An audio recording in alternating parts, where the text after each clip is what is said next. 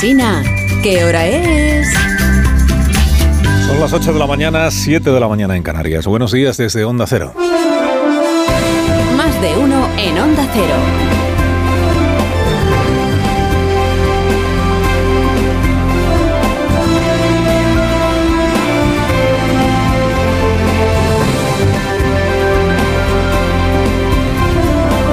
¿Qué tal? ¿Cómo están? Bienvenidos a una nueva mañana de radio. Estrenamos el 9 de octubre, noveno día de octubre del año 2023. Hay al menos 100 como ella, si es que aún está viva. Hay más de 700 como ella, si es que la han matado. El atentado múltiple de, de Hamas, el atentado múltiple que jamás perpetró el sábado contra civiles en aldeas y comunas próximas a la franja de Gaza, deja más de 700 muertos y 100 desaparecidos, según el gobierno israelí. Los desaparecidos son secuestrados por militantes de Hamas, de los que no se tiene noticia alguna de esos secuestrados. La respuesta del gobierno de Israel a los atentados, respuesta militar con bombardeos en Gaza, porque para el gobierno de Israel esto es una guerra, deja, según la Autoridad Nacional Palestina, más de 400 personas muertas. Digo que los medios lo estamos llamando, o algunos medios lo están llamando guerra, pero no es una guerra para las Naciones Unidas y no es una guerra para la Unión Europea. Es otra cosa. Es un atentado o varios atentados de una organización terrorista y es el Estado de Israel combatiendo a esa organización terrorista con medios, eso sí, militares. Porque para el gobierno de Netanyahu es una guerra y como el propio Netanyahu ha dicho, es una venganza justa la que se está desarrollando en Gaza. Digo que para España, por ejemplo, para el gobierno de España, en sintonía con los socios de la Unión Europea, lo que sucedió el sábado es un ataque terrorista.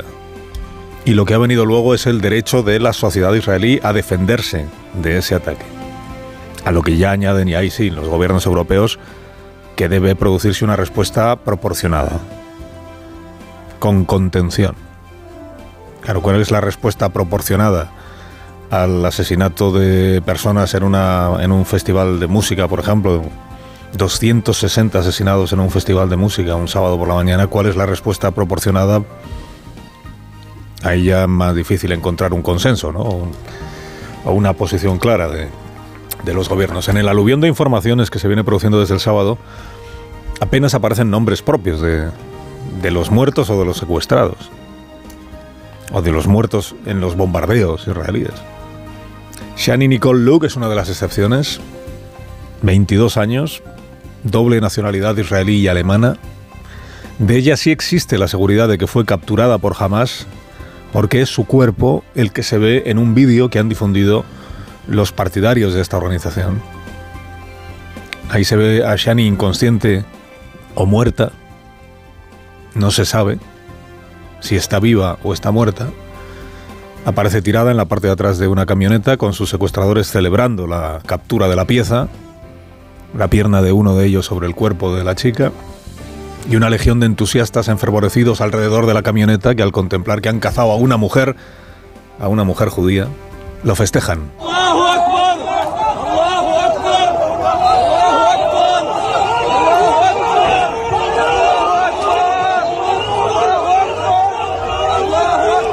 La masa ebria. En el vídeo este de, la vergüenza, el vídeo del, del horror, ha sido uno de los tatuajes que se ve en el cuerpo de esta chica, lo que ha permitido a su madre, que se llama Ricarda, identificarla, reconocerla. Y hacer de tripas corazón, en la medida en la que no sabe si está viva o está muerta, para grabar una declaración la madre en la que pide a Hamas que le devuelva a la hija. Buenos días. Esta mañana mi hija, Shani Nicole Luke, ciudadana alemana, fue secuestrada junto a un grupo de turistas en el sur de Israel por el grupo palestino Hamas. Nos enviaron un vídeo en el que la pude ver perfectamente, inconsciente, en el coche con los palestinos y cómo se alejaban de la franja. Me gustaría agradecerles cualquier ayuda o novedad. Shani Lauk, esta chica la secuestró jamás en la fiesta Rabe que se celebraba en el desierto a 5 kilómetros de la frontera de Gaza. Su familia quiere pensar que todavía vive. Quiere pensarlo, no tiene ninguna seguridad de que así sea. En la misma situación se encuentra Jacob Argamani, que es el padre de Noah. Ella también estaba en esta fiesta con su novio Y en uno de los vídeos de Hamas se ve cómo unos tipos se la llevan en una motocicleta, mientras otros tipos están encañonando al novio y obligándole a seguir caminando.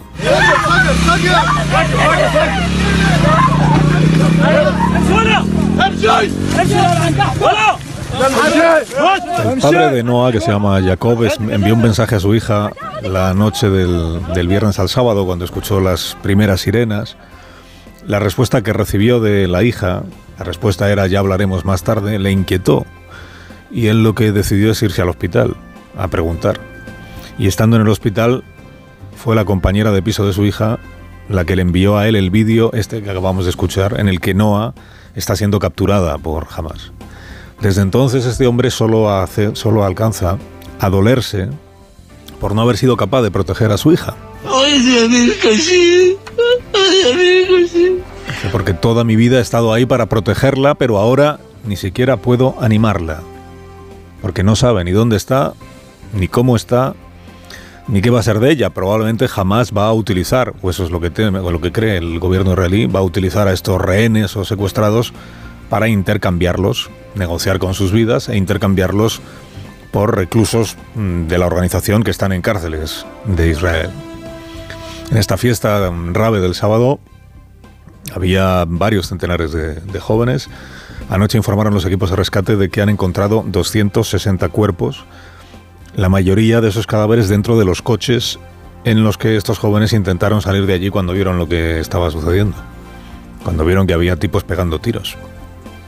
Coches parados cada 30 o 40 metros han contado, coche tras coche, con los cuerpos dentro de jóvenes muertos. Digo que los nombres propios escasean en el aluvión de informaciones de estos dos días.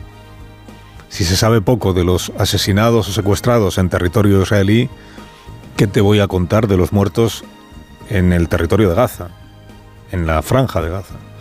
Las cuatro, más de 400 personas, según la Autoridad Nacional Palestina, que en todo caso no es quien controla la franja porque la controla jamás. Hoy abundan los análisis en la prensa respecto de la situación en la que queda el gobierno de Benjamín Netanyahu, gobierno de Israel, sacudido por un ataque que no vio venir. El 11S de Israel, dicen algunas crónicas, el Pearl Harbor de Israel, dicen otras.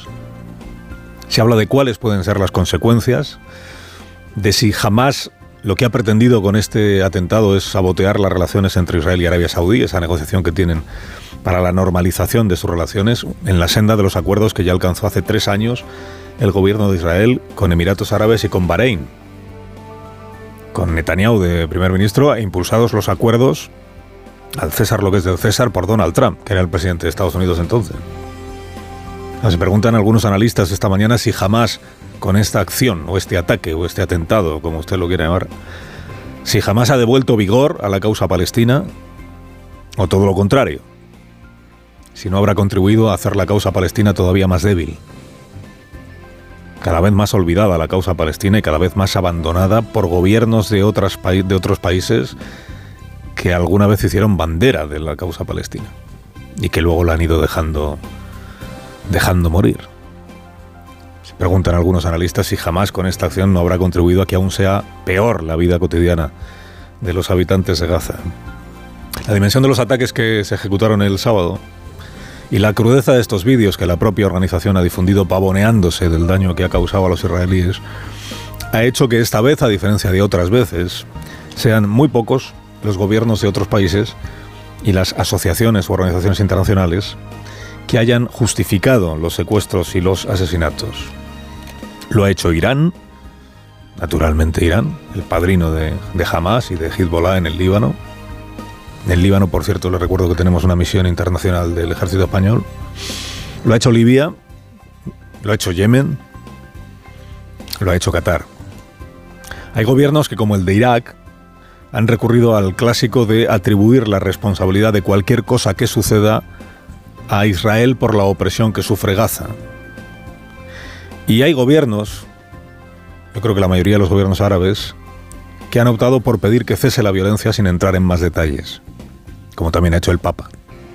Que cese la violencia. Que es una manera, en el caso sobre todo de algunos de esos gobiernos árabes, de no alinearse con Hamas por la crudeza de lo que ha hecho en esta ocasión. Hay un gobierno que es el ruso que ha tenido el cuajo de pedir contención. Contención no a la violencia y un alto el fuego, ha pedido el gobierno de Putin.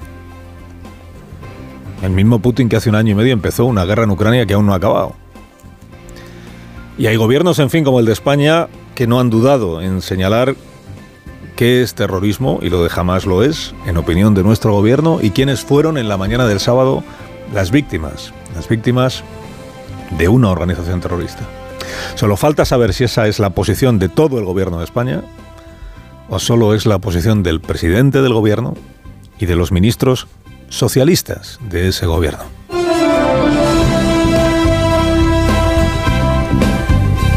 Hoy Pedro Sánchez inicia la puesta en escena de una negociación, la de su investidura, que en realidad lleva meses realizándose, la negociación. Para ocupar tiempo en los medios, para tenernos a todos entretenidos, empieza el presidente su serial de escenas de sofá sin mayor consecuencia. Empieza con los sindicatos.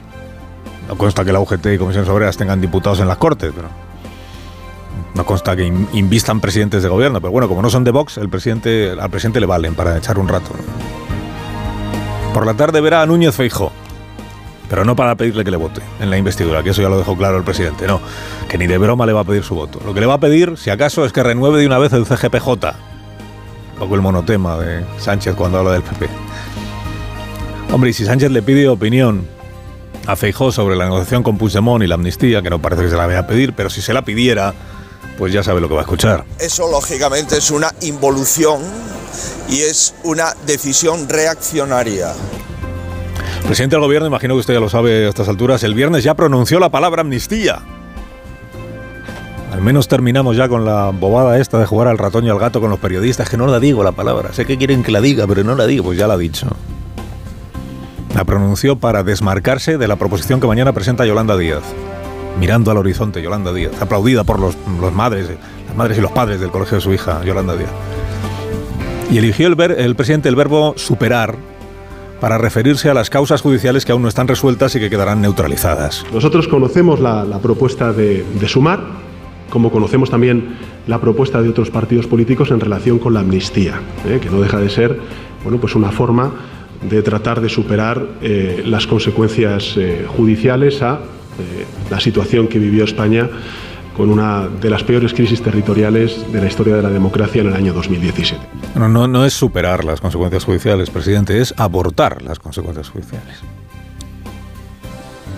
Superar parece que sea un obstáculo que hay que, que hay que superar. Bueno, aquí se trata de acabar con las causas judiciales que están todavía sin, sin terminar, de impedir que pueda llegar a ser juzgado Puigdemont por sus responsabilidades. Con los indultos neutralizó usted la sentencia del Tribunal Supremo porque ya habían sido juzgados y condenados, con la amnistía se abortan los procedimientos judiciales que aún no han terminado. Está insistiendo mucho el presidente en que el, proceso fue un fracaso colectivo. Porque en realidad lo que está Sánchez no es en perdonar, está en hacerse perdonar. Es en perdonar a los autores del proceso, es hacerse perdonar él por los autores del proceso. Dice fracaso colectivo los independentistas no reconocen ni fracaso, ni error, ni delito alguno. Dicen, ¿de qué? A lo hecho aún sacan pecho los independentistas. No, pero fracaso colectivo, ¿por qué, presidente? Sí. Fracasaron los que se alzaron contra el derecho a decidir de los ciudadanos. Y salieron airosas las instituciones del Estado, ¿no? Que evitaron que los sublevados consumaran su objetivo. En un canto al reencuentro y a la convivencia, Salvadorilla podía haberse limitado ayer a reconocer el derecho de quienes no comparten la amnistía a manifestarse en Barcelona, pero tenía que combatirla. Porque al PSOE no le basta con cambiar aceleradamente de postura y reclamar a la gente que les siga en la nueva postura. Aquellos que permanezcan en la postura anterior y no se sumen al coro, aquellos tienen que ser desdeñados, descalificados como enemigos de la convivencia, revanchistas, egoístas. Así que ella recurrió ayer a la cortada de decir que son Feijó y Abascal que estaban en esa manifestación quienes crispan y asustan a la gente. Pues vemos hoy a la derecha de la mano de la ultraderecha para generar miedo, para sembrar crispación y siempre, siempre a la contra. Viejo truco este, ¿eh? para significar a todos los que se manifestaban como crispadores y enemigos de la paz. Como estos no son independentistas, estos miles de ciudadanos, pues no merecen ni reencuentro, ni convivencia, ni mano tendida, ni apelación al diálogo con ellos, ni nada parecido. Ni siquiera que se puedan manifestar sin que se les descalifique. Este debe de ser el famoso reencuentro entre catalanes. Carlos Alsina, en Onda Cero.